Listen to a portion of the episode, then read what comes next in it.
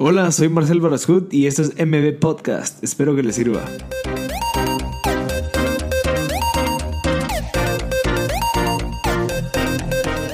Hola a todos, bienvenidos a MB Podcast You. Este es el primer episodio. Eh, creo que es un tema súper importante. Creo que a todos les ha pasado por la cabeza eh, querer desarrollar una aplicación, querer desarrollar pues una página web, un software y lo que no sabemos o no tomamos en cuenta es toda la parte legal y de cómo proteger nuestra idea. Porque, ¿qué pasa?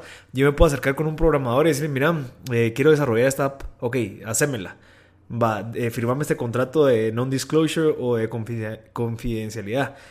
Uno cree que eso es lo suficiente y uno cree que con eso ya, ya está protegida la idea, pero no. O sea, todo la parte de la ley de Guatemala, toda la parte de la constitución, pues tiene varias partes donde hay que tener un poco más de cuidado, hay que, requiere de ciertas cosas un poquito más elaboradas, pero eh, creo que pues Hype Legal, que son las personas que estuvieron en el, en el episodio número uno, que vamos a escuchar ahorita, nos lo logran explicar muy bien. Entonces creo que eh, les, va a servir bastante si tienen o, o, bueno, ¿qué pasa si ya tienen una aplicación? ¿O qué pasa si ya tienen una página web? ¿Cómo hacen para protegerla ya estando en línea, ya teniendo clientes, ya ganando dinero? Entonces, eh, creo que es bueno que lo escuchen. Eh, me gustaría aclarar y disculparme por el eco que se escucha en la conversación. Fue la primera vez que grabamos en ese lugar. Creo que ya no volverá a pasar porque vamos a cambiar de lugar.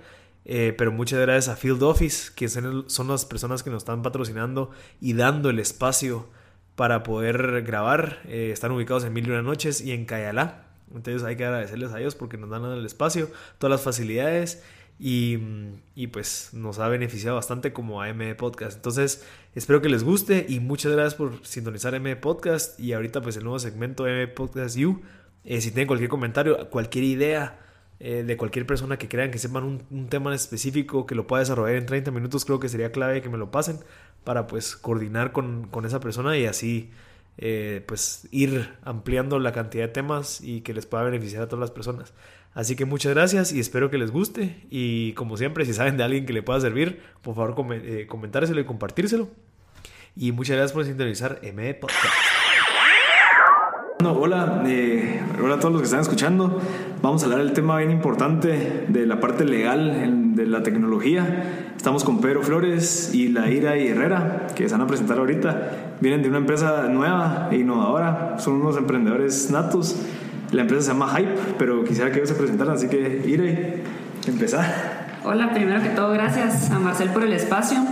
Eh, consideramos que no hay mejor cosa que poder compartir conocimiento con los demás, así que estamos muy agradecidos por poder estar acá. Eh, sí, como dijo Marcel, yo soy Ira Herrera y estoy con mi socio Pedro Flores. Hicimos juntos Hype. Eh, nos dedicamos a, a distintas cosas. Eh, prestamos asesoría legal, eh, corporativa, laboral eh, y de, distintos, de distintas ramas del derecho, digamos, para distintas industrias. Y aparte estamos desarrollando un software nosotros y apoyando a muchas empresas que están creciendo para, para desarrollar proyectos tecnológicos.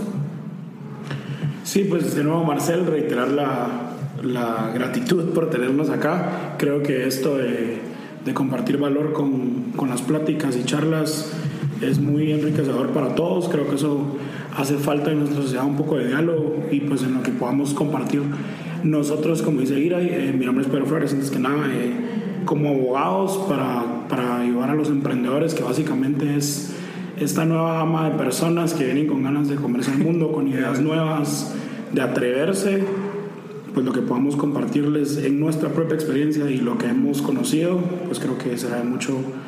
Eh, de muchas cosas buenas para todos. Perfecto, mucha. Eh, si quieren, bueno, esta pregunta, eh, más que todo surgió tal vez, tal vez hace dos semanas que tal vez unas 6, 7 personas me preguntaron de que si yo tenía algún conocimiento en el desarrollo de aplicaciones, pero en la parte legal. O sea, ¿qué se requiere al momento que, o sea, incluso qué se requiere antes de desarrollar la aplicación, de pensar para evitar cualquier problema legal después con la gente que le programa, porque digamos, muchos emprendedores tal vez tenemos la idea, tal vez no tenemos el conocimiento de desarrollo web o desarrollo de programación, entonces requiere pues o contratar a una empresa que tenga ese servicio o contratar a un, em, emprendedor o a un diseñador o desarrollador y decirle, mira, necesito que me hagas este proyecto, hacémelo, yo no conozco nada del tema de programación, entonces te lo dejo en tus manos. ¿Qué consejos, si quieren, para empezar por ahí, es antes de que hagas todo eso, qué le aconsejamos a la gente que haga para pues, resguardarse las espaldas? Mira, primero, nosotros siempre lo que hacemos es juntarnos con, con el emprendedor que va a hacer un proyecto tecnológico y ver qué es lo que tiene, ¿verdad? Primero hay que ver qué es lo que, lo que tienen. Si no tienen nada, que es el caso que tú decís, eh, lo que buscamos es tener una estructuración legal con visión. Eh, ¿Qué quiere decir esto? Hacer una estructuración corporativa que sea lo suficientemente sólida para que en algún momento, si algún inversionista eh, está interesado en el proyecto si se necesita inversión, porque la mayoría de, proyectos tecnológicos necesitan para caminar inversión, eh, pueda, digamos, ser lo suficientemente sólida eh, y con compliance de, la, de las normativas guatemaltecas y de las normativas de los países a los que va a ir la aplicación eh, para, que, para que pueda ser, digamos, susceptible de ser, de ser un, un proyecto eh, financiado, ¿verdad? Eso es, eso es lo que la mayoría buscan. Entonces, esta estructuración, digamos, con visión, va más allá de hacerte una sociedad anónima, por ejemplo. Eh, vemos bien, si quieres, Pedro, puedes ampliar un poco más el tema corporativo, el tema laboral, propiedad intelectual. Sí, mira, usualmente todos comienzan con una idea que es la que tiene un gran valor, pero como abogado te das cuenta que la idea en sí vale mucho, pero si no la acompañas con la estructura legal adecuada, vale muy poco. Y como dice Iray, la idea de los emprendedores no es quedarse cortos, sino trascender eh, fronteras y trascender mercados. Entonces, a la hora de que venga un inversionista, lo primero que va a hacer es un legal y decir, bueno, cómo está constituido corporativamente eh, la idea, la compañía. Y cuando a veces se dan cuenta que no hay nada, que no hay... Corporativamente puede ser desde una empresa individual a nombre del emprendedor, digamos, o ya constituir una sociedad anónima en donde forma una persona jurídica distinta y ahí está protegido el software, por ejemplo, en este caso. Entonces ese es como el paso uno, tener la estructura corporativa de entrada. Pero ¿cómo hacemos, digamos, yo, yo me quiero poner de ejemplo, yo quiero desarrollar una aplicación para hacer podcast, digamos. Eh, yo no sé cómo desarrollar esa aplicación, yo no tengo la estructura de la parte del back office, digamos, de la, del desarrollo como para poder patentarlo o poder cuidarme a que cuando yo presente la idea no venga alguien y diga, ah, yo lo voy a hacer igual y lo vuelvo a hacer, sino que yo tengo la idea. Pero digamos, yo meterme a, tal vez hacer el rollo de ir a la, a la SAT y empezar a hacer todo eso, creo que me lentea mucho como emprendedor, que creo que le pasa a muchos, que es a la madre, tanto traba que al final ya no lo querés hacer o tal vez no sé, se te dificulta. Entonces, si es solo una idea, sí vale la pena, no sé, ir a registrar la empresa desde un principio o empezar hasta validarla. Sí, claro, mira, de entrada, pues uno como emprendedor, y te lo digo porque con la IRA emprendimos en este proyecto legal y, con el software también, uno ve todo como un costo más, qué me puedo ahorrar y, y, cómo hago para recortar los gastos pero te das dando cuenta que tenés que tener una lista de negociables y no negociables. Los no negociables son los que le dan estructura a tu proyecto y sin los cuales no puedes emprender. De entrada, tu empresa mercantil o una sociedad anónima. Esos son los no negociables. Ya después, pues puedes decir, bueno, eh, voy a gastar en hacer un logo, que quizás pues es muy importante tener eh, una diferenciación frente a los demás productos, pero pues al inicio te lo puedes ahorrar y después no. Pero la estructura legal es lo primero que no te puedes ahorrar. Y como dice Iray, eh, digamos, el servicio de los abogados pues ha venido de, de muchos años y últimamente hemos visto como que tendencias a eliminarlo y hacerlo más automático, con plataformas en internet, con incluso robots que responden preguntas, pero nosotros le damos mucho valor a esta primera fase de conocimiento del emprendimiento.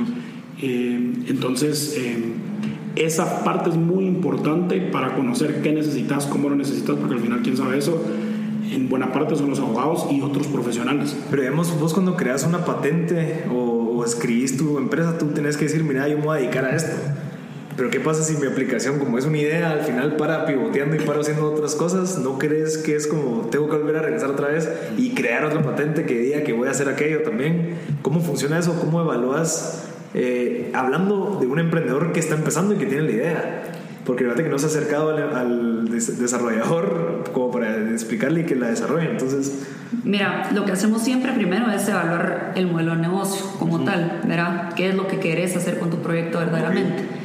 A partir de eso, eh, la estructura corporativa incluye, digamos, independientemente del tipo de sociedad mercantil que utilices para, para, para desarrollar tu proyecto, incluye un objeto que tú puedes desarrollar con cierta amplitud. Entonces lo enfocamos al desarrollo de productos tecnológicos sin delimitarlo específicamente a, a una aplicación específica. Con el tiempo, digamos, cuando ya tienes tu, tu sociedad, esto se refiere más a la estructura corporativa previa, digamos. Cuando tú ya vas avanzando en ese sentido, eh, tenemos como que un análisis de propiedad intelectual y un análisis que realmente se mezcla bastante con derecho laboral. ¿Cómo tú te vas a relacionar con estos desarrolladores? ¿Vas a contratarlos como, como tus empleados? ¿Vas a hacer una forma de asociación en la que ellos mismos eh, sean accionistas? ¿Vas a hacer una participación? van a ser servicios profesionales los que te van a brindar qué es lo que vas a hacer con ellos específicamente, qué querés a cambio de ellos y qué pueden darte ellos de regreso. Entonces, media vez está establecida, digamos, tu sociedad, que no necesariamente va a ser una sociedad anónima, sino la acoplamos dependiendo del modelo de negocio que tú vas a tener, ¿verdad? Eh, media vez la tenés establecida con el objeto claro que es desarrollar productos tecnológicos, podemos entrar a ver qué es, digamos, específicamente lo que tus aplicaciones van a hacer. Y eso te, con un objeto amplio eh, dedicado a tecnología, pues te permite variar tus aplicaciones dependiendo de lo que vaya resultando. Porque de hecho sabemos que las aplicaciones normalmente empiezan con una idea y resultan eh, siendo útiles para muchas otras cosas más o para una idea distinta a la que era la original, ¿verdad? Entonces, con eso, pues se te permite desarrollarte tecnológicamente y luego ir haciendo, digamos, por ejemplo, la marca o la inscripción de la obra específicamente para la aplicación que tú querrás ir desarrollando. Tengo una pregunta ahí, porque una cosa es desarrollar tecnología y una cosa es haber desarrollado una tecnología que me permite vender algo. ¿Cómo hacemos ahí? Porque digamos, Uber, no sé, imagínate, hablemos del tema de Uber, pero digamos, desarrollo, digamos, si yo pongo la patente de desarrollo de tecnología, va, a pensar de que yo voy a seguir desarrollando aplicaciones, pero ¿qué pasa si al final yo paro vendiendo servicios de taxi? O sea, al final tu ingreso es por el servicio de taxi, pero en tu patente dice desarrollo de tecnología. ¿Cómo justificas eso? Lo, pues, lo que, hacemos es, sí, sí, claro, generalmente, por ejemplo, te pongo el ejemplo de Uber Inicialmente tenés la idea de, usar la tecnología para eso. Entonces, tu objeto social no solo va a ser eh, desarrollar tecnología, sino que lo hacemos completo. Digamos, ponemos tu modelo de negocio, digamos, en el objeto social para que sea suficiente para que tú puedas actuar en ese margen.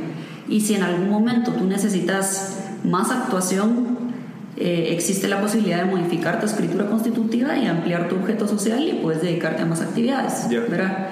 Lo importante, digamos, es entender que, que cumplir con la ley no necesariamente es un freno a los negocios y a las, y a las inversiones. Entonces, creo que eso es algo que hemos identificado con, los, con las personas que nos hemos topado, con los entrepreneurs, que es como, ah, es que solo son trámites, sí son, digamos, pero pueden hacer, no es tan complicado, ¿me entendés? Y cumplir te da no solo la base sólida para estar bien hecho y lo que se hace bien, pues perdura, ¿verdad?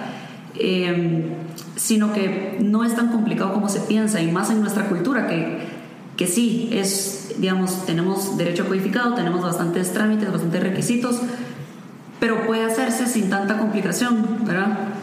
Ok, yo tengo una pregunta del, un tema que nos salteamos, que es, ok, tengo las dos opciones, contratar a un par de desarrolladores que me desarrollen mi aplicación o mi software y o contratar a una empresa que se dedique al desarrollo y desarrollo de software o programas de aplicaciones. ¿Cómo se manejan las dos opciones? O sea, una, yo tengo que hacer un contrato con la persona para de non-disclosure, tal vez de que no venda o no utilice el código que desarrolló, pero ¿cómo lo haces con una empresa formal y que está contratando y despidiendo gente, o sea, muy recurrentemente. ¿Cómo funciona ahí? ¿Cómo, te, cómo me puedo respaldar?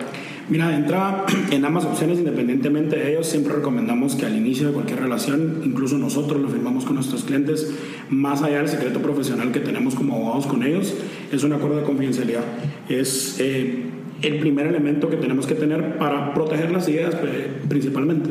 Entonces, con eso asegurado, ya depende, creo que es un costo eh, pues financiero, puede ser el irte por uno o por el otro. Como dice Ira, dependerá de, de qué querés y qué se llega a negociar. Eh, depende si llegas a tener una buena relación con los programadores y deciden, mira, creo que es una muy buena idea, yo quiero entrarle como accionista. Entonces deciden juntos formar una sociedad, independientemente de si la IRA si es sociedad anónima u otro tipo, y entonces ahí se delimitan mucho mejor las funciones, porque pues un programador que va a trabajar contigo eh, se va a dedicar más a tu proyecto que únicamente si le pagas. Si le pagas, por ejemplo, eh, el riesgo que, que, vemos y que nos tocó enfrentar también al desarrollar nuestro software es que las leyes en la República de Guatemala protegen al programador.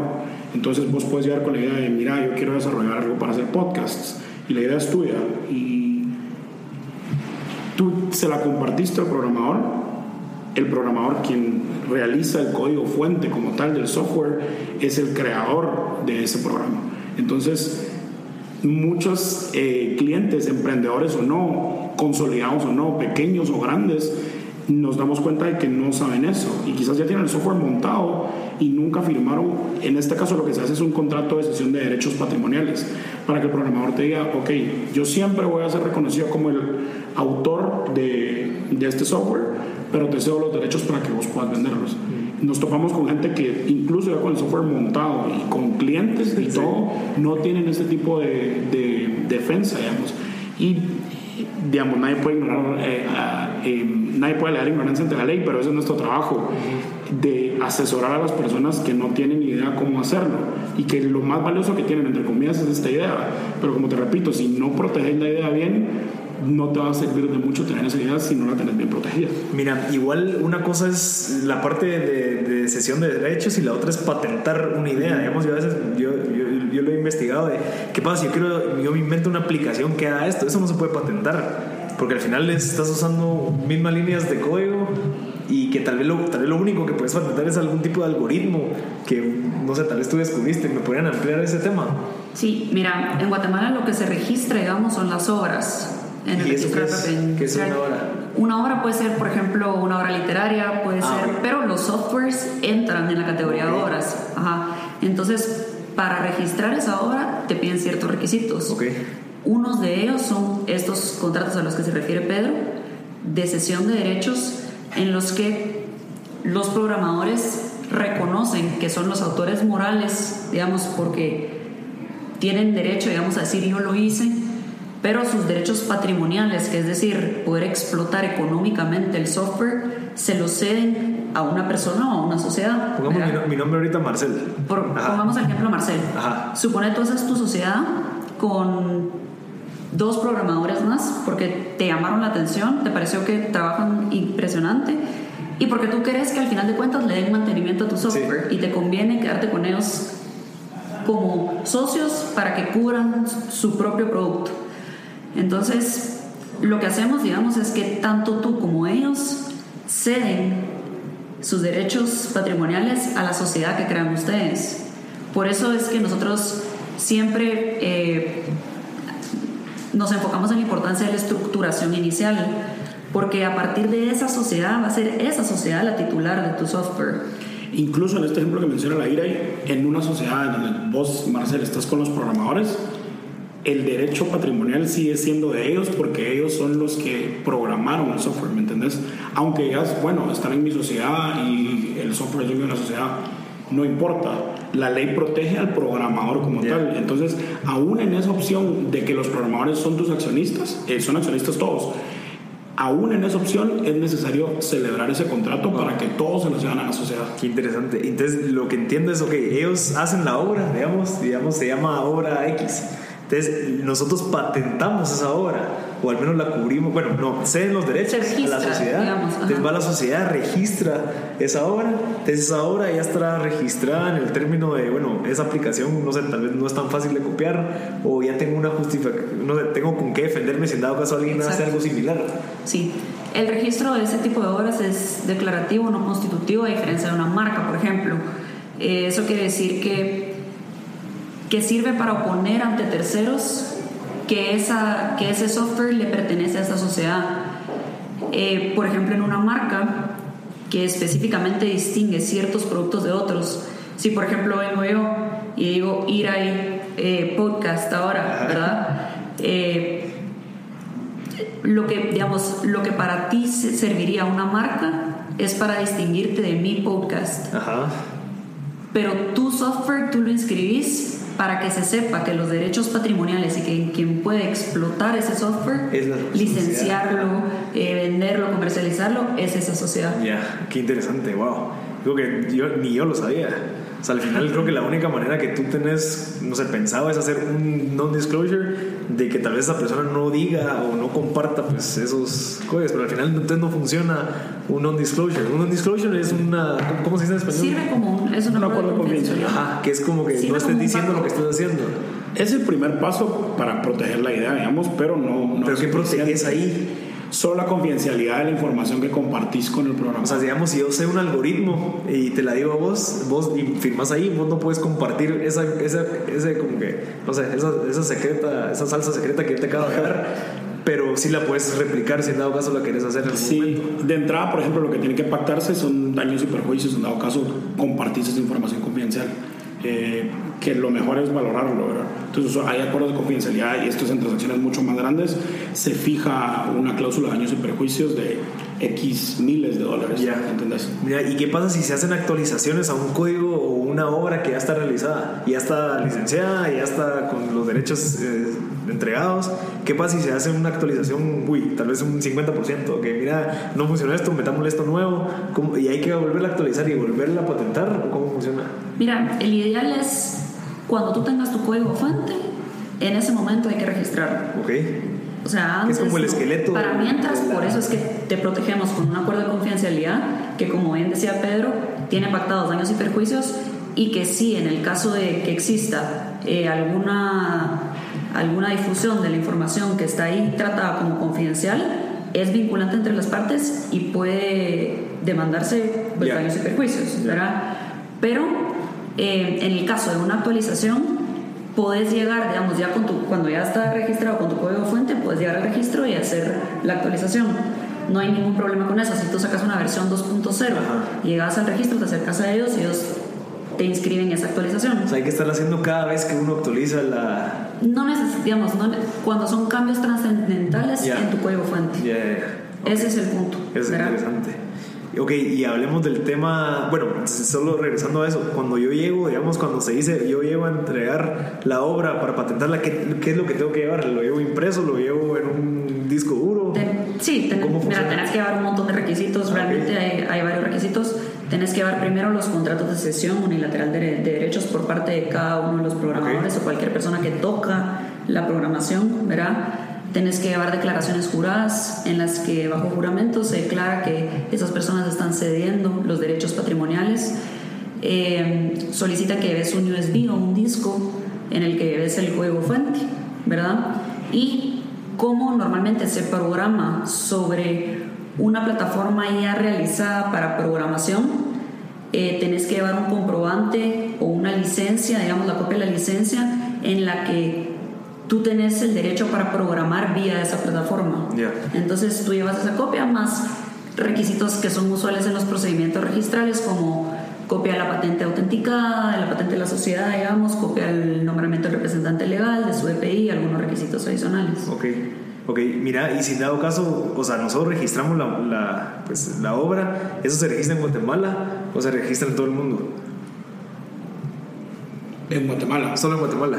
O sea, luego hay que ver, dependiendo de la ley de propiedad intelectual de cada país, mm. probablemente hay que hacer un registro local de cada código fuente en cada país. Wow, pero entonces si, onda, si en dado caso yo, yo hago una aplicación aquí en Guate y es súper exitosa y alguien de México se entera y la empieza a ver y dice, pucha, nosotros podemos crear lo mismo ahorita porque ellos, no sé, están empezando en Guate y veo que esto tiene potencial, no la, la pueden copiar. Sí, es un riesgo, digamos, la propiedad intelectual sí tiene esa peculiaridad que el registro tiende a ser mucho más local, mm. pero la idea es eh, que trascienda. Entonces, digamos, creo que ninguna idea escala tan rápido. Entonces la idea es, mientras se va, va creciendo, y ahí va la labor nuestra también, de ir registrándola en, en, cada país. ¿Y cómo sabes qué países registrarlo? O sea, ¿cómo sabes qué países tenés más el riesgo de que alguien la agarre? O, o, es por la cultura que dices, no, esa se usaría aquí, entonces entrémosle aquí a este país? Depende de tu modelo de negocio, porque por ejemplo, sí, mira, nosotros por ejemplo ahorita tenemos un caso de una plataforma que sabemos que va a funcionar en Estados Unidos y que tiene como objeto más adelante funcionar en toda Latinoamérica.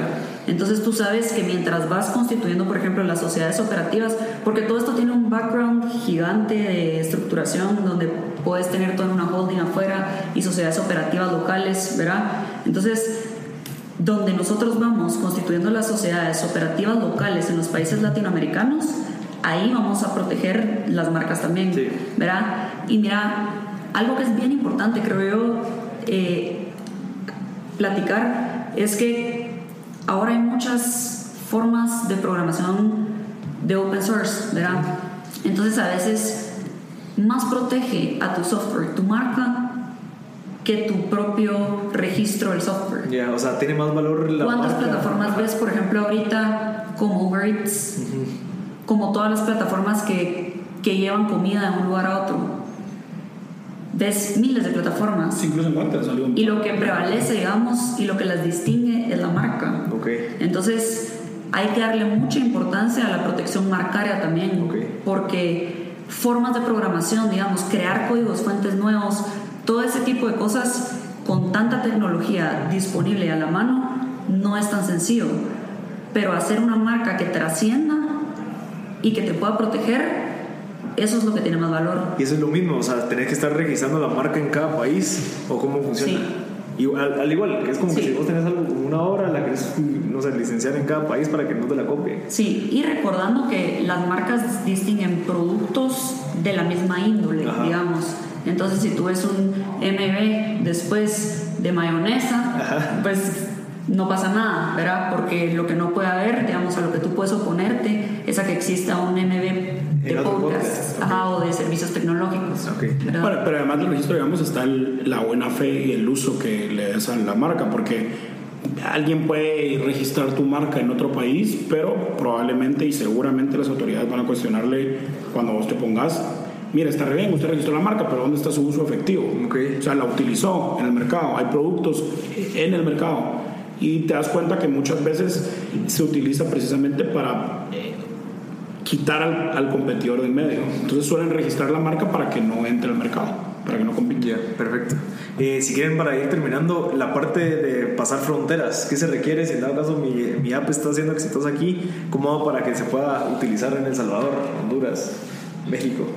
Mira, los primeros pasos. En general lo que hacemos es regular bien los terms and conditions de la plataforma para que puedan ser aplicables para los países que tú necesites, que, que tú nos decís, digamos, y nosotros vemos y validamos con abogados de afuera, porque tú no puedes emitir opinión legal con respecto a legislaciones extranjeras, validamos con abogados de afuera que los terms and conditions de tu plataforma puedan ser vinculantes y no dañen al consumidor de la plataforma, digamos, en ningún sentido.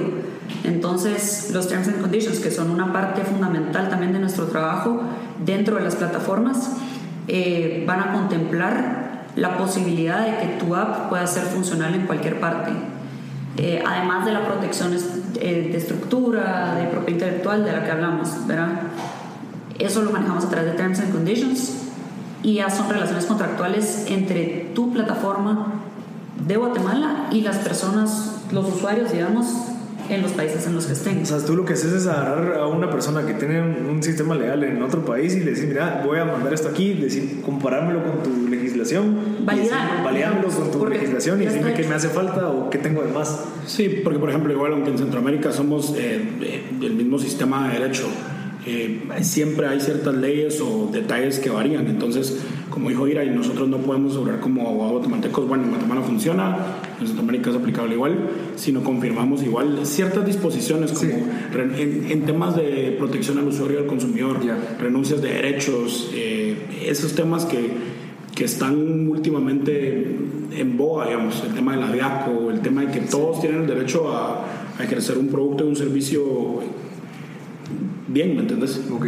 perfecto. Si quieren para ir concluyendo, entonces, si en dado caso yo quiero desarrollar una aplicación, lo que tengo que hacer es de primero hacer un non-disclosure con la persona que me va a desarrollar el software o la aplicación. Luego, pues ya cuando se esté desarrollando, pues eh, hacer una sesión de derechos hacia la, hasta el ente jurídico, ya sea la sociedad o a mi nombre, para yo poder, no sé, tal vez proteger la idea o el código fuente en, pues, en el sistema de leyes de aquí en Guatemala y si en dado caso yo quisiera sacarlo a otro país, lo que tengo que hacer es validar con otra persona que, que sean pues abogados, que sepan de las legislaciones de los otros países y comparar con la legislación del lugar para ver si los términos y condiciones de mi aplicación o mi desarrollo vayan de acorde a la legislación de ese país.